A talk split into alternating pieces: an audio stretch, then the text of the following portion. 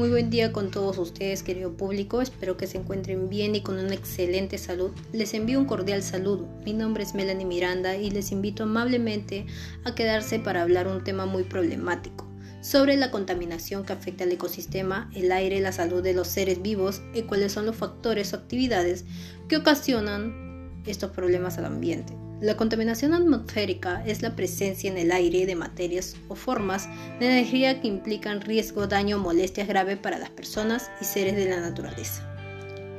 Pueden así como pueden atacar a las distintas materias, reducir la visibilidad o producir olores desagradables y enfermedades, como todos sabemos, la contaminación ambiental es la peor amenaza que afecta el planeta, incluyendo los ecosistemas o seres vivos debido a las actividades humanas.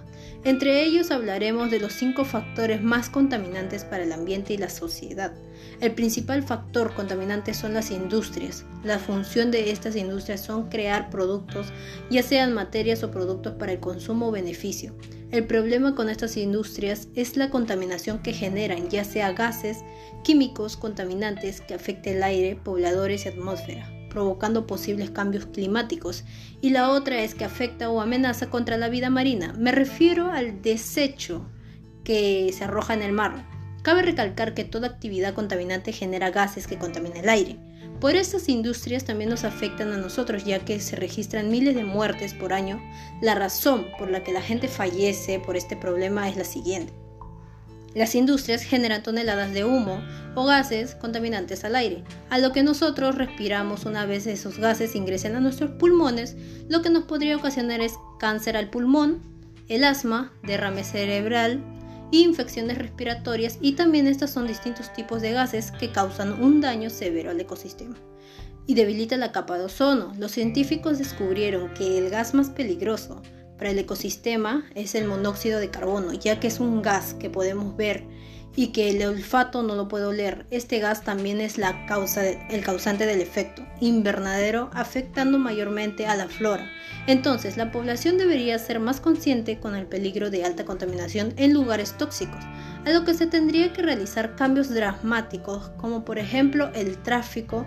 Una idea para solucionar esto que usen bicicletas para reducir los gases de los vehículos, y así sucesivamente con otros problemas con la finalidad de manejar y reducir la contaminación para que los pobladores puedan sentir un aire fresco con un buen clima, para que no ocasionen enfermedades o hasta provocar la muerte a los civiles debido a los gases ya sea de basura, industrias, tráfico, etc.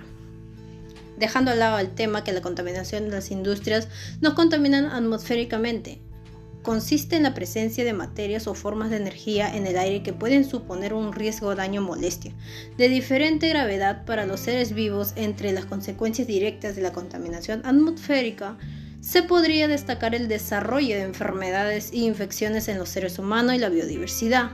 También la pérdida de visibilidad en zonas grandes concentraciones o la aparición de olores desagradables. Los gases o sustancias peligrosos son el monóxido de carbono, el ozono, el dióxido particulado, el material particulado, el dióxido de nitrógeno, el dióxido de, azufre, los hidrocarburos, el plomo. El segundo factor que afecta al sistema y el aire son los transportes, debido a la gran cantidad de autos en el mundo que transcurre día a día. Los transportes públicos nos ayudan a trasladarnos a un cierto lugar de distancia. Estos inventos han beneficiado con mucho tiempo hasta que se detectó que estas maquinarias emiten gases tóxicos que afectan al aire y al ecosistema.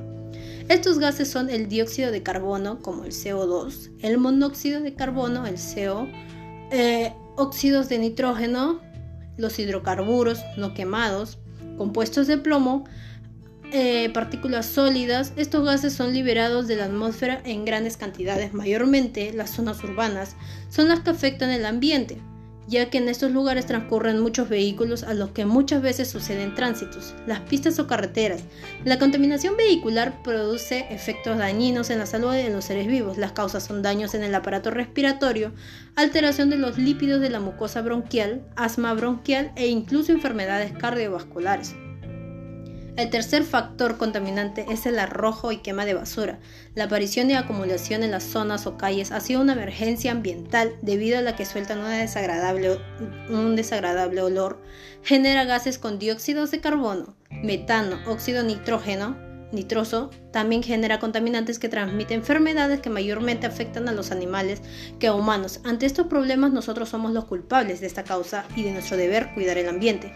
Para ser buenos ciudadanos responsables y que la autoridad debe ayudar también estos son los problemas para asegurar que el ambiente esté 100% estable, con un aire puro, fresco y muchas formas de manejar para disminuir basura como por ejemplo las siguientes ideas.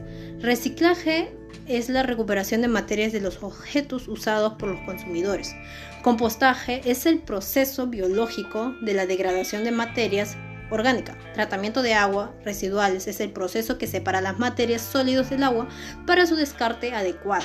El cuarto factor contaminante es los aerosoles. Al igual que las industrias, estos aerosoles son la principal causa de dañar y agrandar el agujero en la capa de ozono y que a la vez ocasiona grandes daños a la salud, ya que sea que se registren muertes en el planeta o causa de estos aparatos, peor aún si no se contienen carbón negro y el mineral en polvo. Con estos, con estos altos contenidos en hierro que puede ocasionar un incremento en radiación provocando un calentamiento del planeta.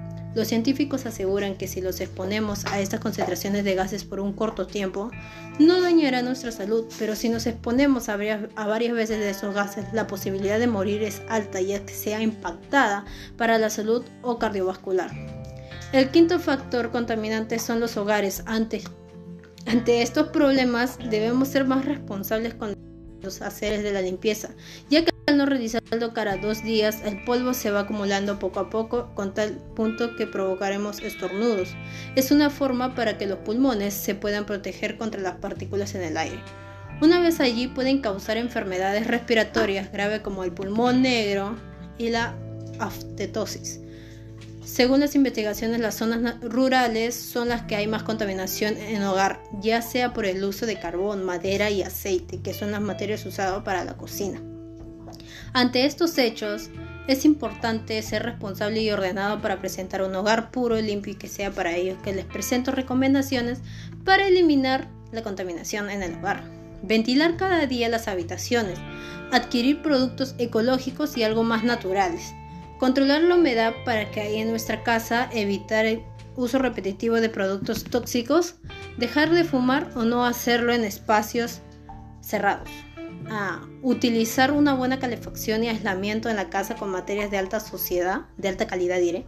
Una conclusión a estos factores contaminantes y todos debemos tomar conciencia de nuestros males actos que contaminan el ambiente y que para reducir más rápido la contaminación debemos realizar actividades como reduce, reusa, recicla Igualmente como para las industrias como para los transportes, las ideas es reducir la contaminación, hacer uso eficiente de energía, hacer que el uso de combustible natural para no afecte al mucho el ambiente. Entonces, espero haberlos hecho reflexionar todos y a todos todas las consecuencias de contaminar la atmósfera y el aire que se da de manera de nosotros, podemos generar un gran cambio en nuestra comunidad, distrito, país. Entonces me despido. Un gusto haber dialogado con ustedes. No se olviden de mis ideas y solución ante ello, ante el problema. Muchas gracias. Hasta luego.